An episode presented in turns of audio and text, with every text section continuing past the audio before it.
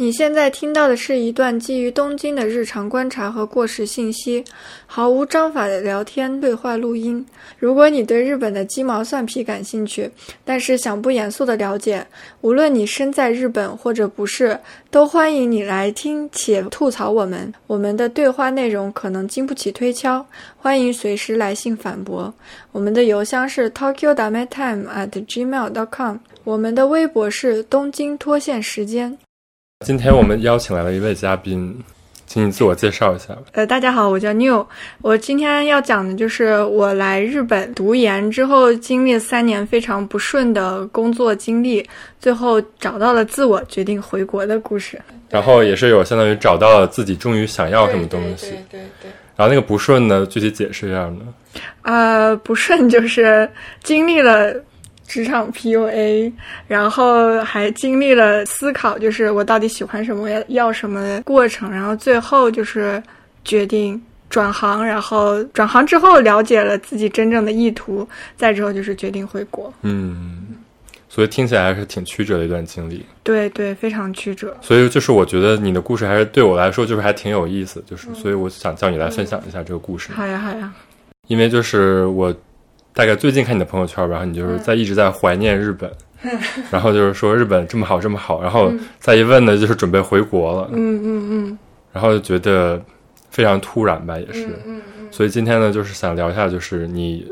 从来日本到回国到决定回国的这一段心路历程，就是你可以先介绍一下，就是你最开始在国内为什么突然想来日本？我在国内的时候挺好的，嗯、 然后万事现在想起来就是万事都挺顺利，然后。就工作了两年，然后觉得当时有一个执念，就是我一定要出国读书。我当时是美国跟日本之间选择，然后来日本读建筑是吧？对，读的建筑。所以你在国内也是建筑啊、嗯，然后当时就是工作也完全没有任何不顺。嗯，基本上是没有不顺，然后就是工工资也还行，然后环境也是特别的，大家都特别 nice，就是一家人的感觉。就是突然觉得还是要出国读个书这种感觉，就是它是在我人生 to do list 里面的一环，哦、就是一定一定要出国读书的一个执念。对，现在想起来就是有一点虚荣。然后就是我在去年大概看你的朋友圈的时候，你那个时候就是还是在做建筑。哦嗯，对对对对对。然后就是感觉才短短一年时间，嗯嗯你就已经就是感觉已经在日本。对，脱胎换骨。对对对对 对，感觉你这一年变化特别大对对对。对，之前是比较难过，你应该知道，就是大家都劝我，你为什么不离职？嗯哦、然后我也想不明白我为什么不离职。我可能有一种性格上有一种那种抖 M 的感觉，就是那个职场环境非常糟糕，但是你还是想继续待下去。就是别人越欺负我，越难离开的一个个性。嗯，对。然后最后就是，如果不是双方争吵争执不下，真的是走投无路，我可能还是不会走。哦， 所以就是到闹到了非常非常非常难看、哦、难看的状 态。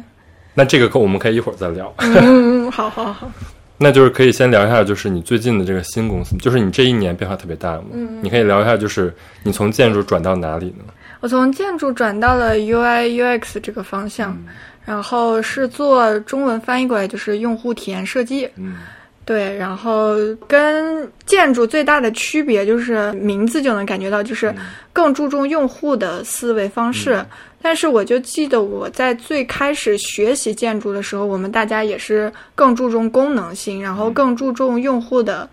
体验感的这个思思考，就是还是有相通之处的是。当时接触到这个的时候，我就觉得它跟我心里想的设计是一样的，所以我就转行。嗯、我其实，在建筑上面越来越体会不到它的乐趣，快速的就是吸引更多的客户过来，嗯、然后之后这个建筑可能就过时了，嗯，就是让人觉得很。很浮躁的一个感觉。嗯，我我自己觉得，当我们去建立呃流量建筑，就是网红建筑的时候，它其实是一种浪费。嗯，然后就是你你选的时候，就是上来就是选中了这一方面吗？是很有意思，就是我当时是有考虑过转行，嗯，可是我不知道转什么。我对啊，就是我在想知道你你选的时候是怎么选的？上网去看啊、哦，上网看。呃，特别有意思，就是我去那，就是那几个，就是。求职网站，然后去看，在日本当时什么职位比较缺，然后也包括是 design 设计类的，包括我自己常常用，大家如果学建筑肯定用 Pinterest，然后常常会出现一些很有意思的一些图画或者是分析图，嗯，然后我不知道那是什么，但是我觉得很有趣。然后后来一查，那个就是 UI UX 的东西，然后就给我留下一个比较深的印象，就是一个是它比较缺人，嗯，第二个就是它还挺吸引我，所以是因为这些原因，就是它在我脑中就一直留着这个印象。嗯，但我最后转成也是花了一年时间，就这个思想斗争嗯，也是花了一年的时间。但是就是那我在想，就是学建筑，你想知道本国内本科是五年，嗯然后来日本，然后你又花钱读研，嗯嗯。你是怎么决定抛弃建筑的呢？对，这个这个特别有意思，就是因为我觉得学建筑的人，他转行的最大的一个困难就是 舍不得。对舍不得，啊因为建筑还对对对本身它是一个非常周期非常长的一啊个对，专业，然后他又花了非常多的，嗯大家花了非常多的心血，熬夜，对对对。对，我你是怎么就是舍得抛弃他的？我当时第一次我就说我有这个念头的时候，我就后来还是找了建筑的工作，嗯最后经历 PUA，就是因为我舍不得，哦我觉得这个是。毕竟十年，然后你寒窗苦读在那对做作业，然后我就是跟你说的，我真的舍不得。但是呃，我特别有一个契机，就是我当时跟那个公司闹掰之后，我本来想是那我就自己干吧，然后我就去找了一些朋友，然后我们就是接项目，啊，就是也是做建筑，嗯对，然后算室内吧，就是做一个小设计。可是中间发现一些争吵，然后发现一个就是对我身体是很不好的，就是内耗。嗯，然后为什么呢？嗯、大家对建筑的理解，然后不一样包括对包括材料，然后包括钱，就是这些方面真的矛盾还挺多的。当时是因为生病嘛，非常严重的病，然后所以就是当时我本来是来了日本辞职之后，我心情有变好，然后去看医生的时候也说有变好，可是这个就是跟他就是跟他们一起做之后就又不行了。就是相当于对，即便自己独立的做，也跟那个 partner 之类的，也会有很多就是对精神上的折磨，折磨。 对，所以是建筑本身带给你的折磨吗？你觉得？ 呃，我觉得不是，我觉得还是就是一个是沟通上，对，主要是沟通上面，主要主要是建筑以外，建筑本身是一个特别有魅力的嗯学科。我必须讲，就是我到现在为止我没有后悔过学建嗯筑，我觉得就是它就是。它就是让我成为我的一个工具，嗯包括之后我都很多的思维方式都很嗯受益于建筑。嗯可是建筑之外的东西，就是基本上它因为它太老旧了，作为一个专业来讲，它其实没有什么新的东西吧？对，嗯然后就是也挺受折磨的。嗯然后那个时候就想说转行，可是也没有下决心要转 UI UX，所以呃，但是我有个朋友，嗯当时我觉得特别有有有意思，就是我突发奇想给他打电话，我说你在干嘛？他说哦，我最近在学 UX，然后我就瞬间我就就想起来这个事儿了。嗯，我那个时候就是想不明白我为什么要花钱这件事儿，然后就是确实你需要，比如说去一个学校这种，对对，有点像专门学校这种感觉。呃，不是，就是网校也可以。啊网校我后来是在那个 Google 有一个网校，嗯然后在那上面学的。可是我之前就没有意识到，第一个是没有意识，第二个就是它太费费时间了。就其实还是挺大一笔学费的，是吗？嗯，其实不是，也不是，很便很宜。便宜。对，但我知道之前不知道这个网站，哦，所以它其实是一个 Google 的课程。对。哦，然后后来我朋友跟我介绍说他在学 Google 的这个课程，然后我就点开之后，他有好多 UX 的课程，然后我当时就在想，我到底喜不喜欢 UX，所以我就同时，他因为他有免费试听，我就同时听了各种不同种的，嗯就还有什么 marketing 的课，嗯还有 sales 的课，就各种课，然后我发现我果然还是喜欢 UX 的，且且它跟建筑师有一对些关系，就是逻辑思维上。基本上就毫不费力去学它，然后我就去，对我就去学了，而且特别有意思。我只学了两个月，我就找到了第一份 UX 工作，就相当的快。嗯而且我就两个月时间，我就做了一个非常烂的网页，我现在看就是很烂，嗯但是就是别就是别人就看到说哦你会做这个，然后他录取了我，哦，对，就很巧，然后就当时觉得就是一个是幸运吧，第二就是它确实是建筑带给我的一些所以其实建筑给你的一些思维方式，对做 UX 是有还是有帮助的。对非常有帮助，嗯就基本思维方式就几乎是一样的。所以其实，在那一瞬间，就是你在进入那个课程的一瞬间，嗯你是决定了就要转这个，还是说，其实你还是在建筑和这个之间犹豫？应该是一瞬间就，对，因为那个课让我看到了希望，哦，那个课其实它还是比较专业的那种。对，它是非常专业。第二就是，我是真的觉得它是我符合我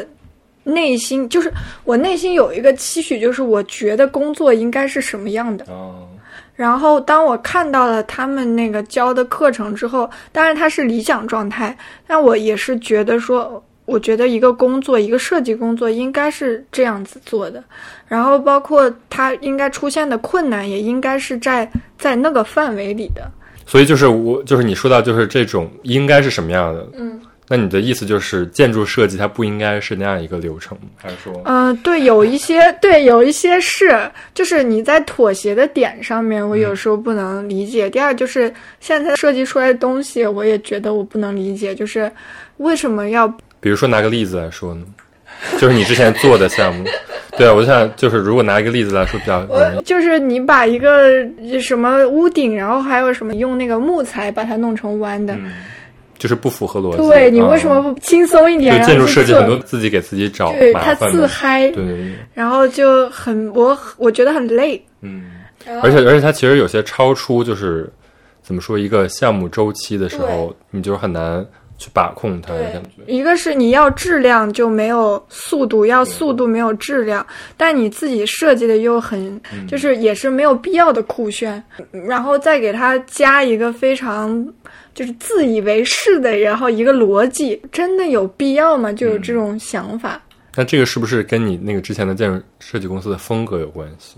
当然也有，可是普遍来说，你包括去看那种明星建筑师做的东西，也是，它就是它变成了一个艺术品。嗯，但它还没有到艺术那个层级。对，，可是有的时候就是它真的是嘛，嗯，它还是不一样的一个东西，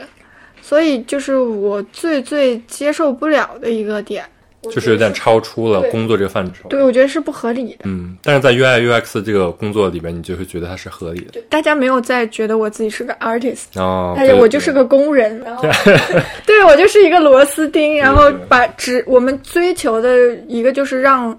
呃合理性合理嗯性，对最主要的合理性，第二个就是在那个 budget budget 什么、嗯预算范围之内。然后，所以我们平衡的就是两个点，一个是合理性，一个预算范围之内。所以啊，然后还有就是让它真的 engineer 可以做出来。嗯所以它就是真的是在那个范围内、可控范围内大家在做，而不是真的去追求一些所谓的意义。嗯嗯，建筑就建筑太它有点太虚了，对就是太爱赋予它的意嗯，义。对对对，你说的这个我是很同意的。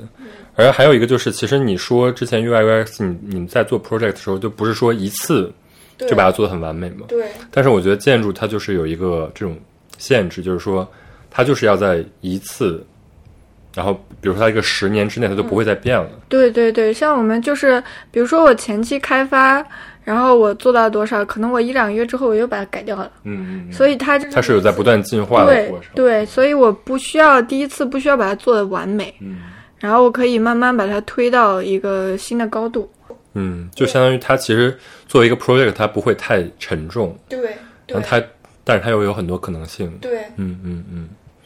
所以说你你更喜欢这种很轻巧的项目吗？嗯，我觉得我并不能说喜欢，嗯我只是享受这个过程。而且你觉得它作为一个工作非常合适？对对嗯对，喜欢的话，我确实就是还是觉得建筑，更有成就感的。我我必须讲一件事，我觉得特别神奇，就是我做建筑的时候，我有一个就是有一个现象，就是我开始工作可能是下午两点，嗯等我回过神儿来的时候已经是七点，晚上七点 半。嗯，然后那个时 候还没做完对，但是我这么长时间我是专注在建筑这件事儿上的。哦然后我不会看一下手机，我也不会去干别的。嗯但是我做 UX 的时候我没有过，我可能等个半个小时，我就我就不知道又干嘛去了，嗯然后再翻回来再看，就是会一直被打断。然后第二个就是真的并没有说做建筑那么自我陶醉或哦者享受，嗯因为建筑它其实有的时候，比如说它就是分不同的 part 嘛，嗯，然后你在做这个 part 的时候，你会非常专注，对对对然后你把它怎么着融合起来的时候，也是一个就是有不同的思考的一个过程，对然后它最后出来是一个完整的一个东西，对对。所以确实会带给很多人就是一种成就感，对，我觉得这个最大的乐趣是在这儿。嗯，但是你最后就是你还是更喜欢对我我觉得生哎活这样跟 跟要要跟理想啊还是要对分开的，是吧？要要 balance，平衡太重要了。嗯，嗯，所以那我们现在来聊聊，就是你就是在日本的第一个工作嘛，就是你经历过 PUA 这个公司，嗯嗯，然后这个工作也是给你带来了非常不好的一段对回忆。对，大概工作多长时间啊？嗯，两年不知道， 忘了已经忘了。忘了。 然后就是呃，就是你的工作具体是一个，比如说是一个怎样的一个规模呢？规模它公司嗯不是特别大，嗯，一个中小型的建筑公司，嗯对，然后做什么样的建筑？呃，做它更多的是做一些商业之类嗯的。然后我负责的就是中国的项目，嗯，然后对，然后它很多的条条框框放在那儿，让我觉得很不舒服，就是很细小的东西。比如说大家不了解日本的职场的话，你觉得你最受不了的一些日本职场的规矩的话，嗯、你工作你工作时候不能看手机，这个其实我真的没有听过哪个公司有哎要求这么严的。真的吗？ 因为我上一家那个 UX 的公司，我在看手嗯机，他也会说，不让看。对，他说你是不是不喜欢工作？你为什么要看手机？我说我休息一下不行。他说，我觉得你这样在浪费公司的钱。哦，这对他就这么直接说。，对，然后，哎，我就先说那个 PUA 的那嗯家，对，第一家，然后还有上厕所也要跟他讲打报告。对，然后就是每次吗？对，然后我有一段时间是出就回中国，然后跟他们几个人一起，他们是不吃早饭的，为什么呀？就他们没有这个习惯。但酒店里是有早餐的。呃，不是酒店，就是我们就住在一起了，哦，就是然后就他们都不吃早餐，然后就去上班。可是我胃会痛嘛，然后我就需要我早都回国了呀，早餐那么多。对，所以我就说我要买早餐吃，然后他就说不要在办公室吃早餐，你会打扰到我。然后他就说我是一个自私的人，然后因为我打扰到了别人，就是吃早餐这件事儿打扰到了别人。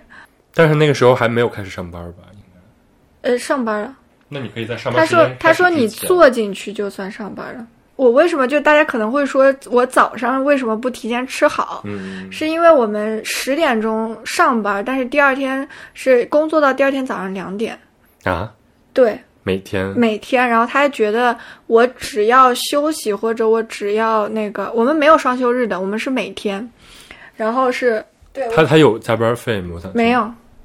所以他这就是相当于强行让你对加班。他甚至是违法的嗯。然后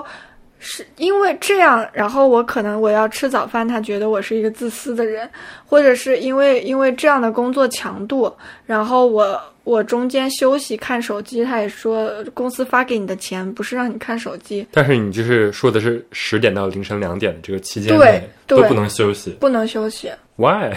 就是因为我会打扰到别人。比如说，我说我趴一会儿，然嗯后起来继续做，他说你不要，你如果这样的话，你就你就走吧，你不适合这个公司。对，就是这样，他很是你的多直直属上司，我包的括同同事事、同级的人，对，同级的人有什么资格说呢？就是他就说我影响到他，他说我他对他说他们的印象，他们做中国生意，但是他觉得他觉得我是一个很没有礼貌的人，他会人身攻击这种，他会就是他不会觉得他反而是没有礼貌的那种。对他就是让我觉得最受冒犯的，就是我正在工作，然后当时我已经生病了，我要去医院看病的时候，他把我的电脑关了，然后去渲染他的东西。我正在做的 project，不管我保存没保存，他把我的关了，然后去渲染他的东西。我说你最起码的礼貌都不懂吗？他说这个电脑是公司的，公司想怎么用就怎么用。然后我就觉得很震惊，就是非但是常非常没有礼貌。所以你刚才说的就是他对外国人，他其实是一种 w e k a l a m i s a 就是上目线嘛。对，而且那个时候你们在做中国项目，其实他们在中国的大大小小的沟通都让你来负责，对，所以它其实是一定上超出你的工作职责范围。对，但这个时候他还觉得你工作不够认真，对就是对对因为你想超时，你想休息一下，对不对，对，但我觉得这个就是这个公司完全是 black 呀、对，是。但是我就说我，我觉得我，包括我父母也有一个，就是一个压力，就是不想让我辞职。为什么呀？他们都听到这种状况了，对，就是他们觉得丢人吧，就是他们觉得你刚进入这个公司太对短时间了，对，然后他们觉得你老换工作是一件非常丢人的事情，他们不是很关心我真的快不快乐，嗯或者我健不健康。所以他们是不支持你，当时你转职，对，所以我当时是比较乖，嗯，但我后来是真的身体撑不下去的时候，当时觉得我再不走就死了的时候，我才开始觉得思考这个，包括我跟原生家庭的问题，就是、哦就是你不应该太听他们的，对不应该听他们的话。就是我觉得这些东西，比如说一个是他 black 的问题，嗯，还有一个我觉得更多就是其实是工作的同事个人的问题呃，对对对对对，就是我有一个男同事，他觉得我看上他了。啊，呃，对，就是怎么会有这种？人？我跟你讲的就是很奇怪，就是一个男同事，他要他牙他长智齿了，他想在中国拔牙。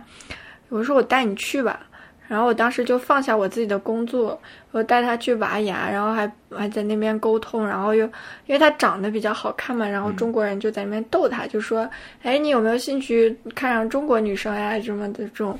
我不知道，就中国人就爱聊这个嘛，对吧？然后就跟他就我就翻译嘛，然后他就搞笑，然后他就觉得很好笑，然后他回去就说啊，你看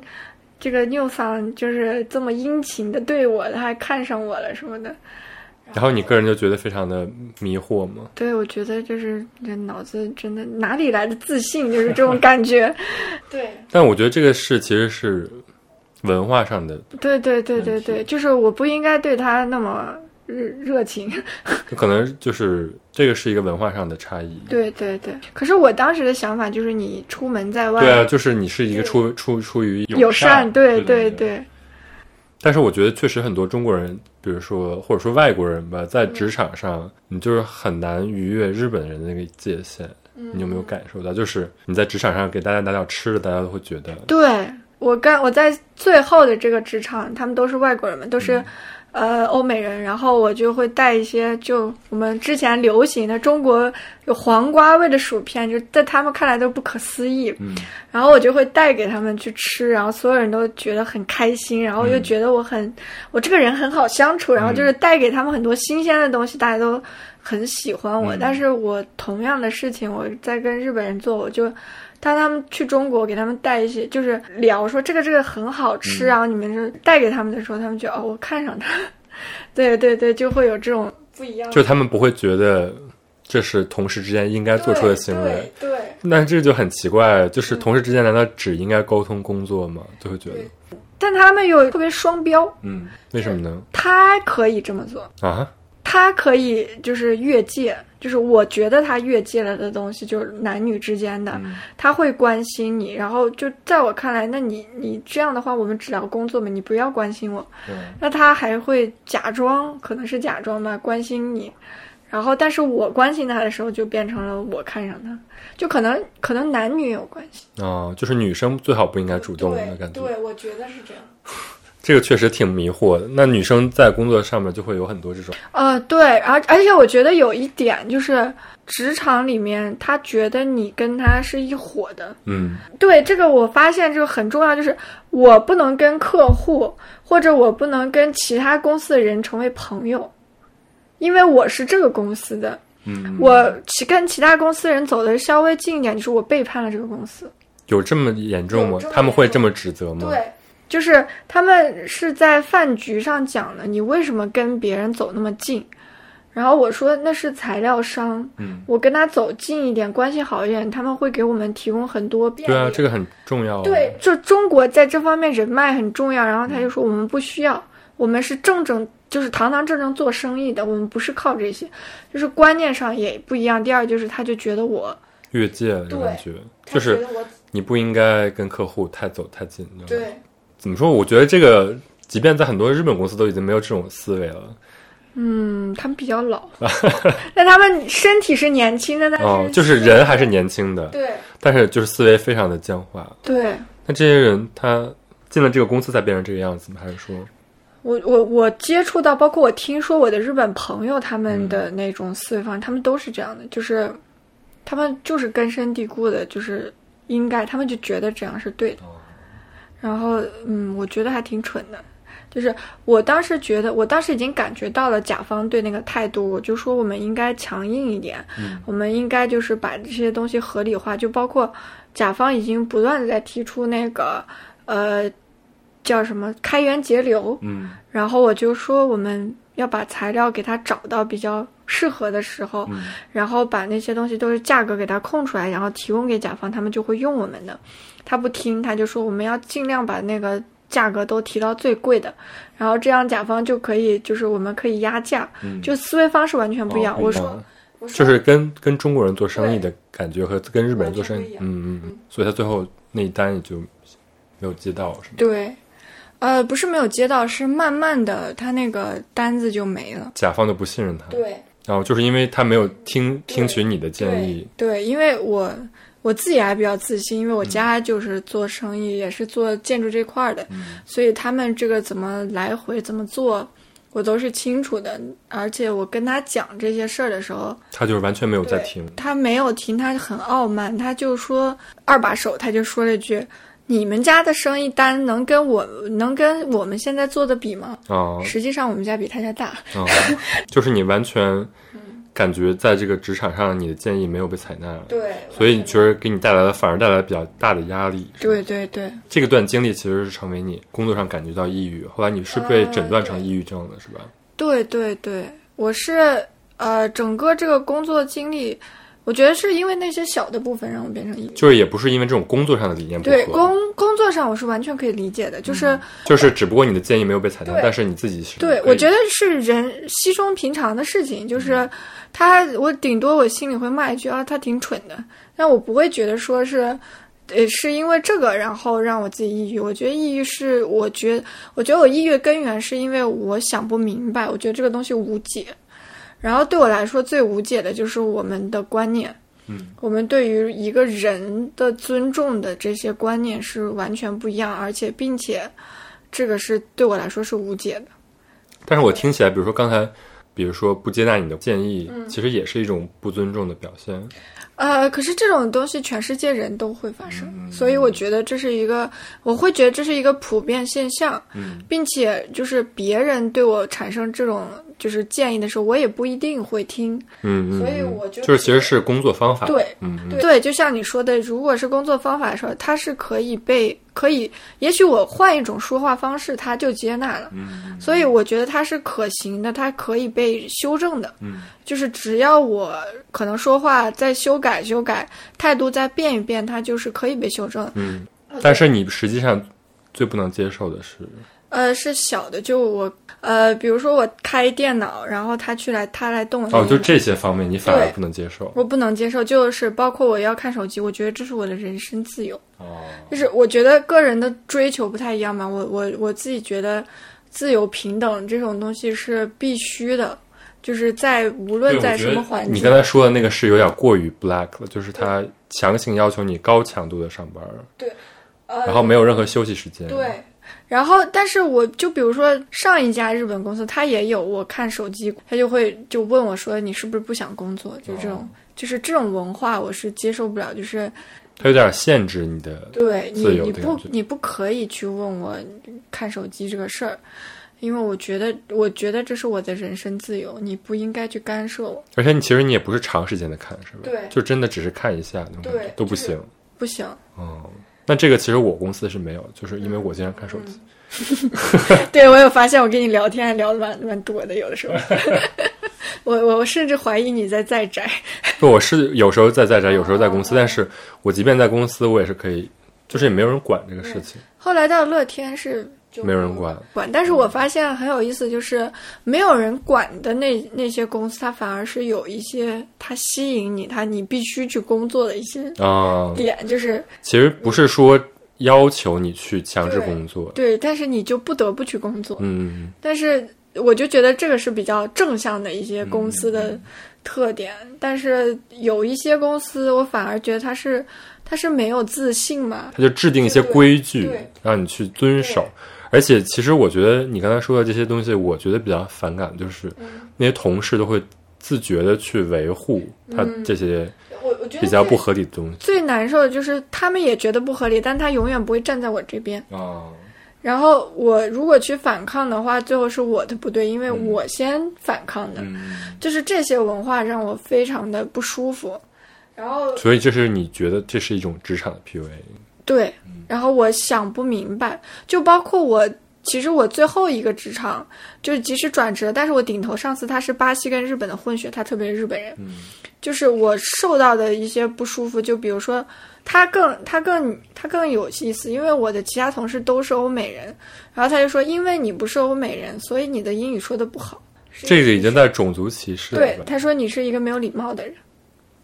他说我说的英语没有礼貌，嗯但是实际上并不是这样。嗯然后就是他就是故意会找一些茬儿，就是我很难受，我很难受的，我得抑郁症的点不是因为他这样攻击我，而是我会去想，我想不明白我为什么总是遭受到这些东西，嗯就是我我为什么这么倒霉，就因为我跟别人去说这些的时候，别人没有遇到。嗯嗯但是我为什么会遇到？就是是不是我有问题？但是有的时候说不明白，就是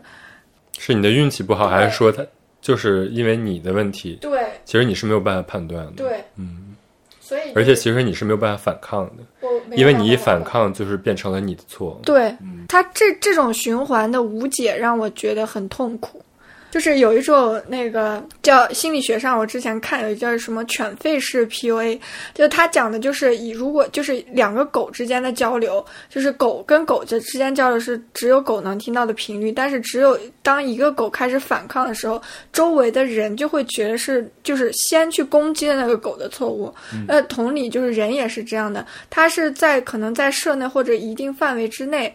他是攻击你，别人是看不到的。他就是用一对些非常阴险的方式。然后，但是当你开始反抗的时候，所有人都看到的是你先反抗，一定是你的错。嗯就是这种这种环境其实是最让人痛苦的。对，我觉得就是不光是中国人吧，或者说不光是外国人在日嗯本职场，其实很多日本人在日本的职场，他其实也是会经历这些。嗯因为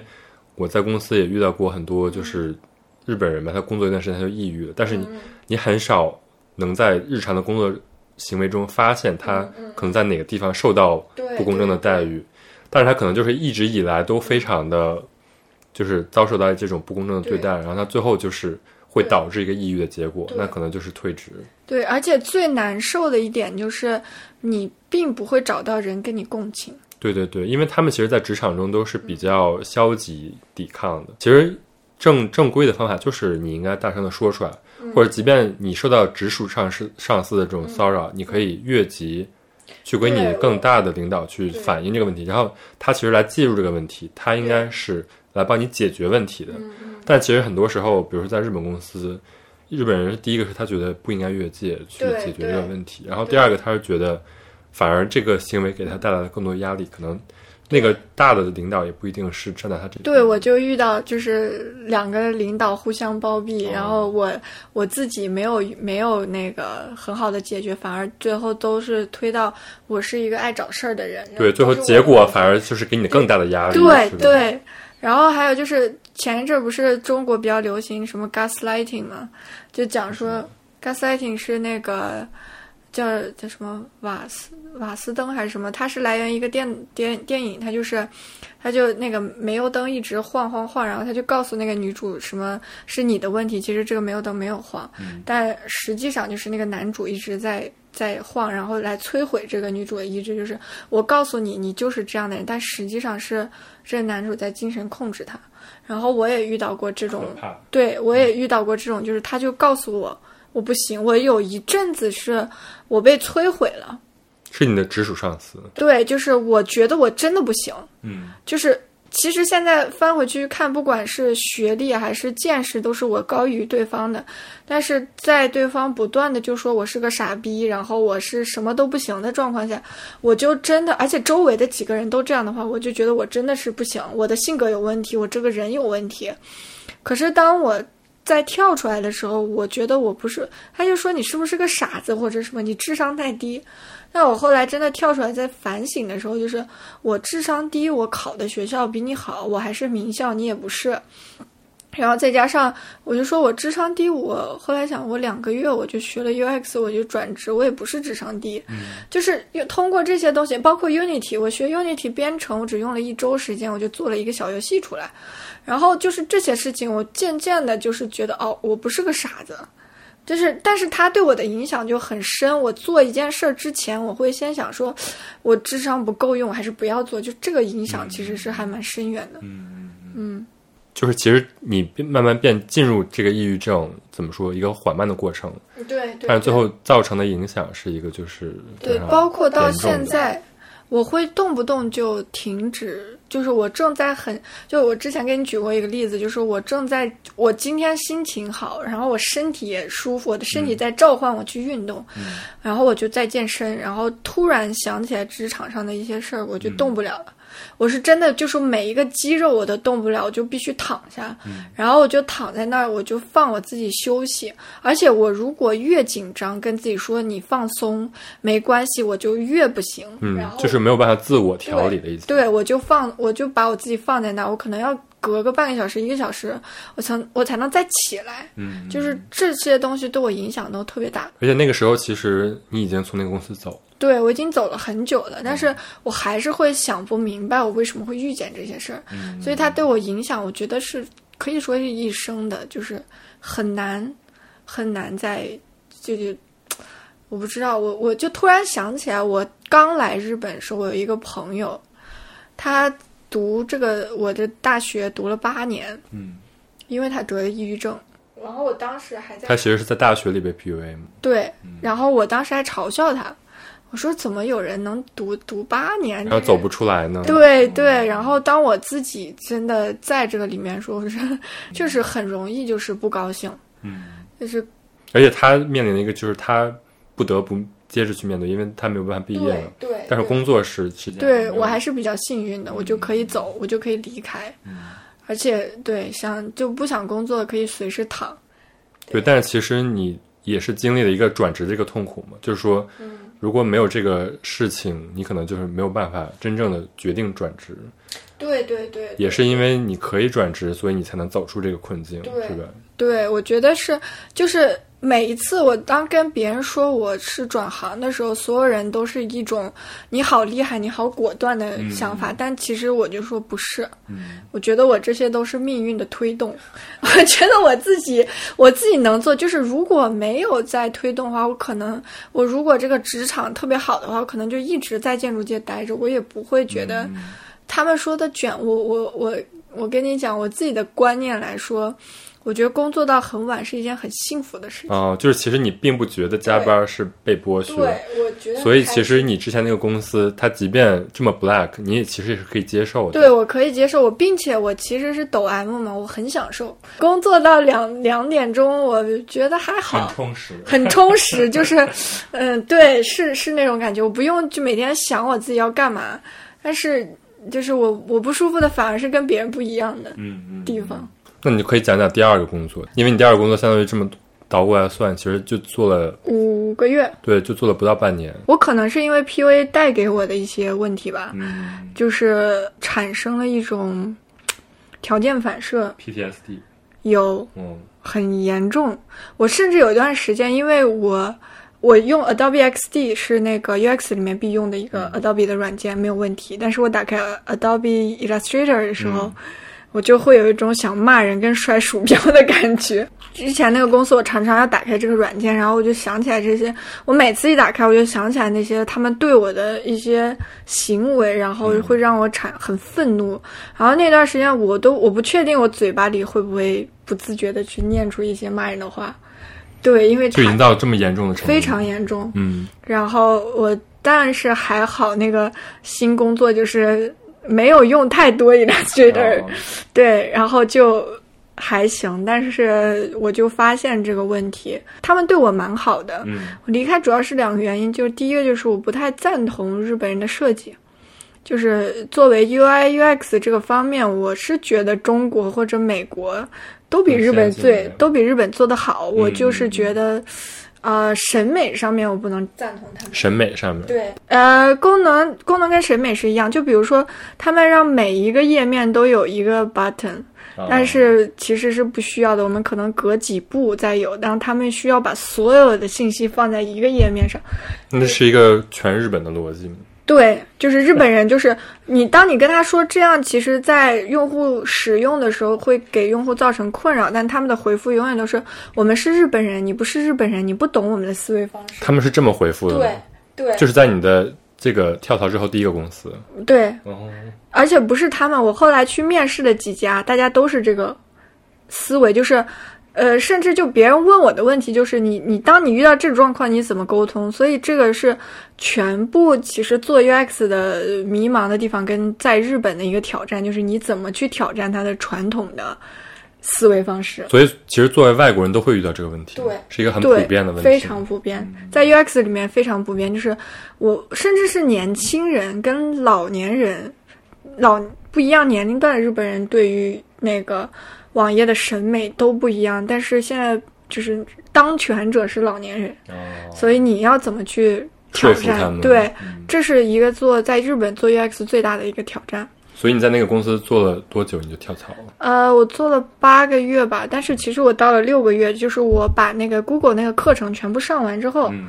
我就决定跳槽。所以那个时候是边上课，然后那个在边上班的感觉对啊、哦那那个公司还真的对你挺好的，呃，对，是挺好，就是呃人员环境啊什么都挺好，但是就只是是理念不同，理念不同，理念是最大的问题。然后第二个就是我是真的受不了日本人。啊、就是是这个工作环境是一个非常日本的一个工作，，对，就是我我如果现在跳出来说，他们真的很好。嗯就是如果我刚毕业进入这样一家公司的话，我可能会就不走了。待个几年就是，对嗯，然后可能就即使我接受不了他的审美，我可能也会待个几年，然后再丰满一下羽翼，然后再跳槽。但是你就是非常着急的跳，就是因为你受不了这个，我受不了日本人，就是我不想再说日语。就是我当时，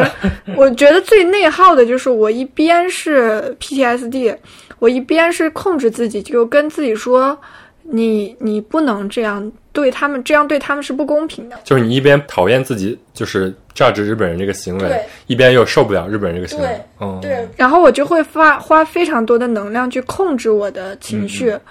然后我整个就是对状健康状况也是不好的，嗯因为我当时是。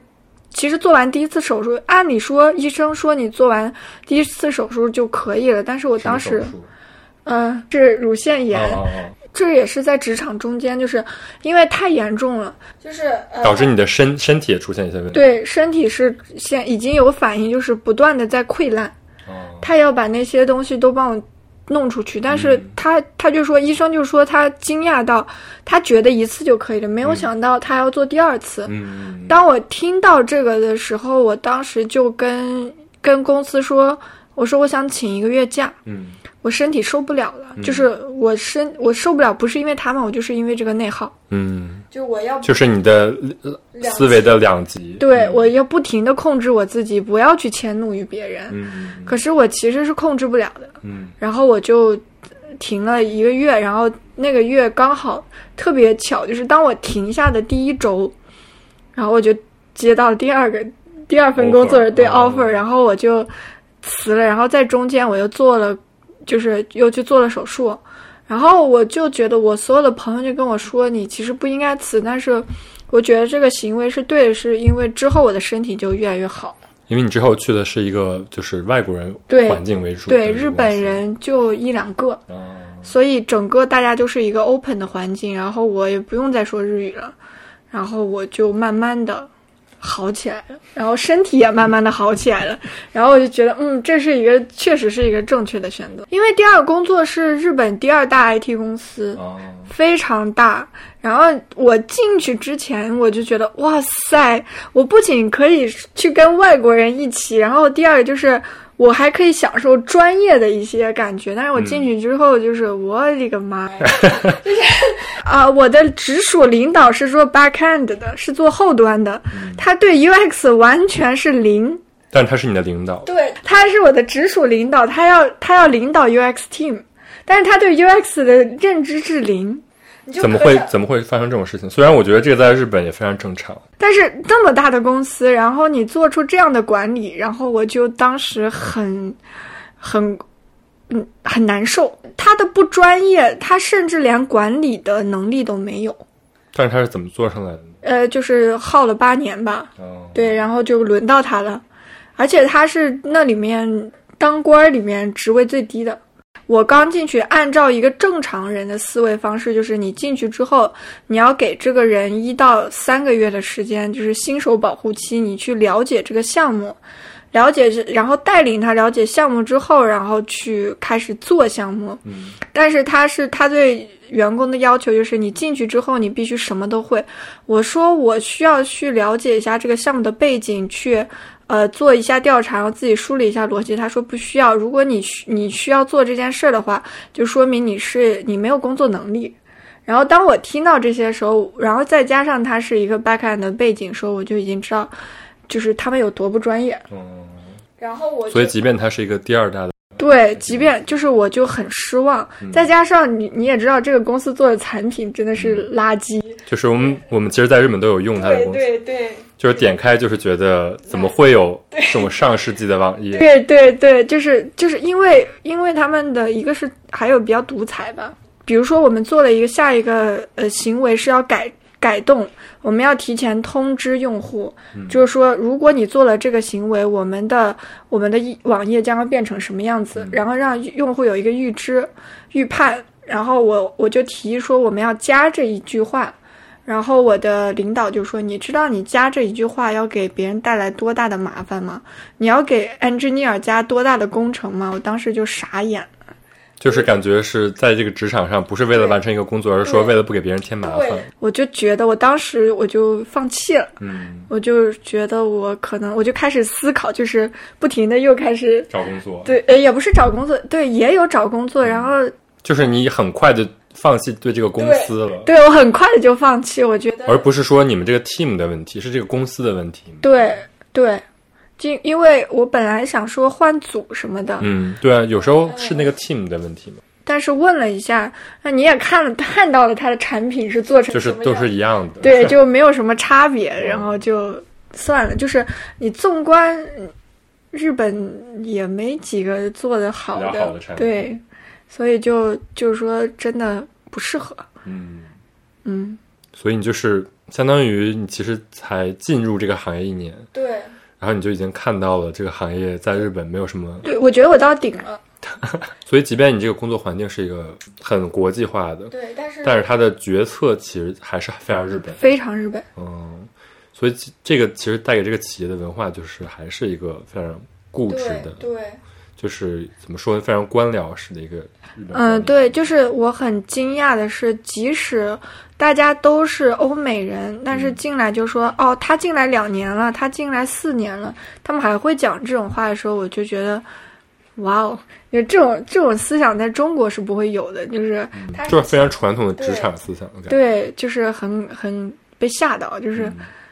那那些欧美人，他们其实很适应这种环境。呃，我觉得他们来就是因为他们知道，他们觉得这是归属感。我当时看到我有一个同事，他是加拿大人，嗯，然后他就很适应这种，然后环境吗对，然后包括就是老板说话，然后包括对用户不怎么负责任，反正他就是，嗯然后他对这种文化比较赞同。我当时就跟他说，我说我还挺高兴你找到你的文化认同的地方的。就是对我就是看到我说他们是一起的，然后那个时候我有一种孤独的感觉，就是我觉得我不属于这里。所以你就是成为了你回国的一个契机嘛。呃，回国契机还有还比较有意思，是一个另一个公司比较有名叫 Unity，嗯嗯就是有点嗯，做游戏引擎的那个对是吧？然后他来找我，然后找了我两次，说要面试，因为我又会三 D 又会二 D，就这会这种的人比较少。他是主动来找你了，对他主动嗯来找我，然后去做的时候，我就去面试。当我听到说，呃，我也以为它是一个 international 的公司，嗯然后我听到他也是工作的环境啊，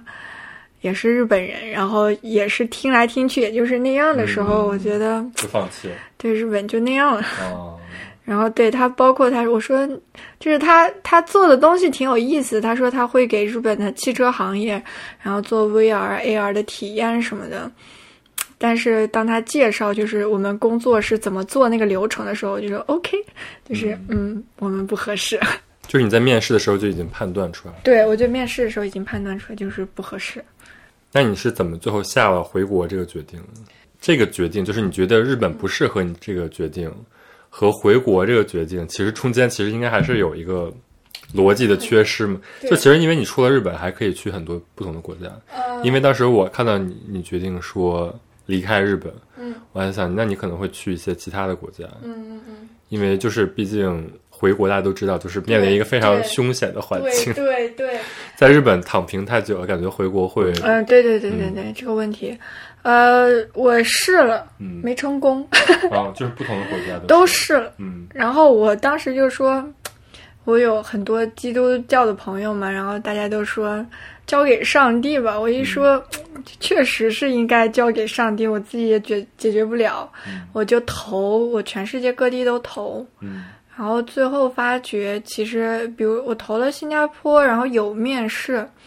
那感觉跟日本差不多。哦，然后面中国的时候，我就感觉无比的专业，就是他提出来的问题，日本都没有提出过。嗯，呃，就大家对这个职业的对认知是不一样的，对，一个是不一样，一个就是太太太浅显，太浅，然后他甚至对特别有意思。我突然想起来，就是包括在乐天，我进去第一第一句话跟那个我的上司他问我你能干嘛，嗯就是他招我是 UX，他说啊，我让我想想给你什么活儿，我不知道要干让你干嘛。就是他们其实都没有一个对 UX 有一个认知，嗯但是当我在跟中国人面试的时候，然后他们问了很多对我来说有很质有质量的问题，嗯我就觉得哦，他懂，嗯让我真的就是感觉到了差距。嗯我觉得我，而且那个时候我就从内心去发现我想要这个，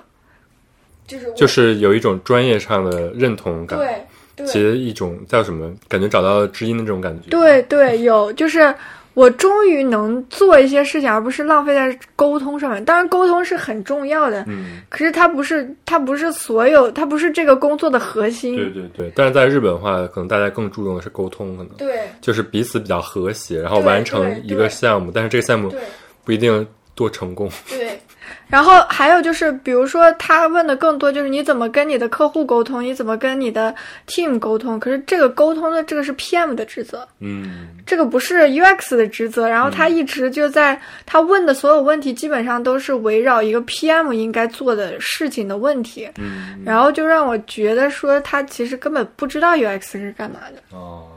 然后当所以他们 UX 才做这么差嘛。对， 然后也是我就是我自己干了，已经换了两个职位，我体我的体验就是他真的不知道这 UX 干嘛的，太新了。他可能就是老板说让他加我，对我有我有看我那个最后一家公司他那个财报，然后他就写的说他要是新的一年他的任务就是 UI UX 方面。提升，嗯所以我严重怀疑他们招 UI UX 就是为了这个任务。哦，就是他有一个对 KPI，就是说对对今年要招多少个人完成我们这个对提升 UX 的一个作用。对但实际上招进的这些人，他也没有任何一个战略，说让这些人怎么去。对他不知道这些人能干嘛。我觉得这个还挺日本企业的，对就是其实就是包括很多公司都是，他就是缺人，他才招人。就是不是说缺人招人，而是说他定好了这个缺多少人。对，嗯，对，他说我就要招这么多人，对然后招这么多人，那可能就是一个个去面试，然后招进来了。嗯，招进来之后，没有人想过。对对对，他不知道要怎么安排这些人，还挺浪费钱的，我觉得。但是怎么说呢？我觉得这个是在日本工作的另外一个，就是大家喜欢他的一点。抛开这个工作内容不谈，有时候他可能对于你的要求不是说你要完成什么工作，嗯，而是说你完成自己的本职工作。对，就是比较适合真的。如果大家是特别想躺平的话，特别嗯适合来日本， 真的。就是，但是，但是就是这个，我也是觉得是因因公司而异啊。就有的公司它其实对你的期许超过你本身，呃，对。但是大部分的公司它对你的期许是其实是可能跟你的能力无关的。嗯，对对对对对，怎么说也是它的一个优势吧，就是说每个人都可以找到自己的比较舒适的一个工作环境。就是说我是按照我的 pace 去完成我的工作，可能。但是比如说按照你的 pace 呢，它可能太慢了。嗯对对，我受不了，对对就是我觉得对我的折磨。对，所以就是又回到你最开始说的，你有点抖 M 是吧？对我有，我有。所以你其实还是挺怎么说呢？你还是挺向往回国被呃，我卷起来我的嘛。特别怀念我之前在中国的那一段时建间。筑建筑事务所嘛，对他，他不是特别晚，但是他是最晚的时候十点多吧，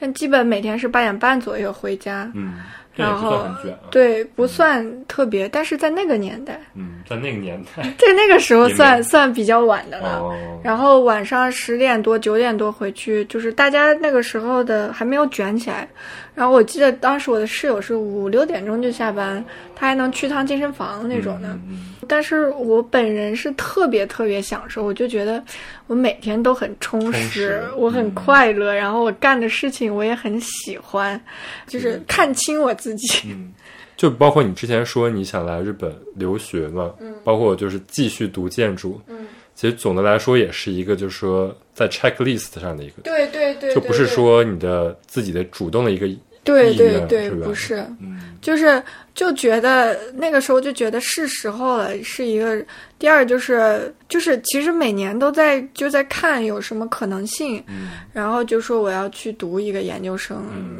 对，然后可能就我觉得是为了虚荣，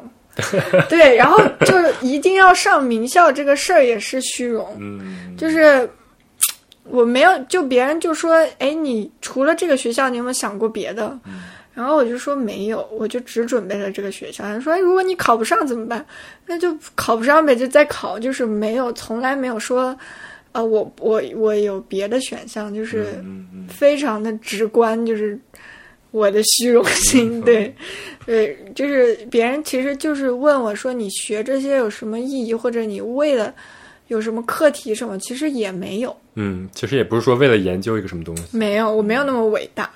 嗯 对我没有那么伟大，所以就是读博士的时候，就是博士他们就说你要不要读博士这种，我就说啊这个就算了，我没有，我我嗯，不就是行并不是想做这个学对对，我问，并没有那么伟大。说他们，我听我朋友说，他要在什么，呃，历史的长河或者知识的长河里留下他的一笔一篇论文什么的。呃，我不行，做不 到。就是你们很伟大，但是我不行。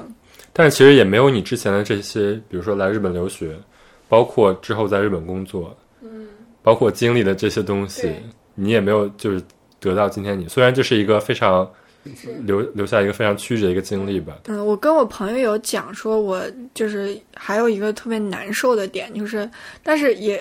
也也是一个好的点，就是我在我的人格成长，就是心灵成长上面是巨大的一个。变化变化，但是我在职场上面、职业技能上面几乎是零。我觉得我是浪费了嗯这六年的时间。嗯，我我觉得我在技能成长上非常的低，就是因为转行了，所以才相当于变成了一个我觉得不不是不一定是这个，我包括在建筑上面，我也没有说我在之前职场上面学的东西多。嗯然后我就十分，我仍旧非常怀念我在我过去在在北京时候的那段日做建子筑。对我，我我每天都在成长，嗯我可以说我每天都在学习新的东西。然后我我本身其实是一个非常那个乐观的人，嗯然后我本身我会为我每天学的东西，我只要学到东西我就很高兴，嗯就是我是一个特别容易获取高兴的人。嗯但是我在日本就很难高兴起来，因为我发现我很难进步。嗯然后我把我更多的精力和时间都消耗在那些人际或者对，然后就是一些自我认同上面，我觉得是对我来说是没有什么用处的一个，但是就是其实是有的，就是一个带引号的嘛对，是吧？对对因为其实人就是人的瓶颈，其实不光是职场上的对瓶颈，对是吧对，就是其实是我发现了很多我本身个人的一个问题，但是我自己又很着急，说我在职业上面这些东西都没有体现。你反观去看别人，他们成长都很快，所以这是我第。更多，这也是我一个抑郁的原因，就是我很急，我很生我自己的气。你是觉得自己刚开始觉得自己是走了弯路的感觉，对对对，就是你觉得来日本留学还不如就是在国内工作。对对对对对，是这种，就是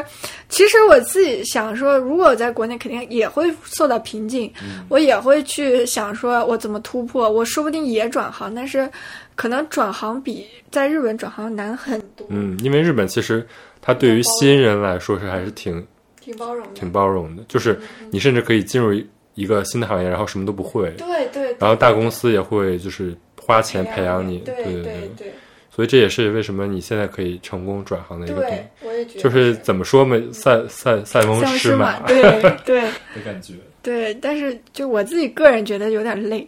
就是一个，我觉得我现在在走，我还有一个原因，我可能身体承受不住了。嗯，我觉得本身日本的天气也不是特别适合我们。对，然后就是哎，好多人来了，就什么鼻炎呐、然后花粉症啊，这个就是跑题了。就是待久了都会有的。我觉得日本天气气候也不是。 你更你更适应干燥的天气。呃，我是个北方，就是我要我要回北京。行，那就是经历了这么多，反而最嗯后就是得到一个好的结果。但是你这个时候其实也不是说一个有非常明确规划的人了吗？你觉得？不是了，我现在就是比较别人就当别人问我说规划的时候，我觉得这是一个特别扯的事情。哦，因为你其实对经历这么多，变化了很多。计划赶不上变化，就是我什么五年计划没有，就是不可能有。我觉我觉得我不可能有，当然就是其实你追求的不是一个非常稳定的一个人人生轨迹了吧？我个人觉我得，我发现我潜意识里不是。对啊。其实如果你真的有五年规划，你是不可能轻易的换赛道的。不是说我想要就我想要换，是我被逼到那个份儿上了。或者说，其实我觉得是你的性格，包括你的价值观，对我，我觉得是嗯整决个定了你的。我一定会走一个比较跟别人不一样的路。不能做一个普通的职业女性。对我做不了， 我觉得我自己，我觉得确实是我这个人的性格做不了，嗯，就所以你现在其实也非常平常心的看待，就是你的我非常职场不顺 了。呃，对我非常不平常心不怕变化， 我愿意去从每一次的经历里面去学习一些东西，嗯就是我开始相信我每一次的经历它都是有原因的，嗯，所以我就会每一次去尽量去每一次去用比较积极的态度去看待每一次挫折，然后并且去寻找一些收获。嗯如果是这样的话，我就觉得我会好过很多。但是我觉得这个才是一个非常怎么说成熟的，就是做人生旅程是吧？对啊对啊，我觉得这是一个非常成熟的一个看待职业的一个看法吧。嗯就是也不是说你在这个职业上，你看真正看重的是他嗯拿多少，比如说提供给你多少价值，对或者说这个对职场有多么的安逸，但更多就是你你能获得什么，然后你在之后可以怎么应用它。对对对但是这个东西是你不经历很多事情是没有办法获得这个技能的感觉。然后就不光放过自己不光是看待职场 PUA 啊，我觉得更多，比如说这种职场上价值的不一样啊，对对包括就是不同行业之间的变化呀、对我觉得都是包括对把它转换成一个好的结果，对，我觉得对是非常非常是重这要的样。是这样，嗯，嗯。所以也是非常感谢你来。谢谢，我也谢谢你让我说这些东西。那今天就录到这里。嗯，好的好，大家再见。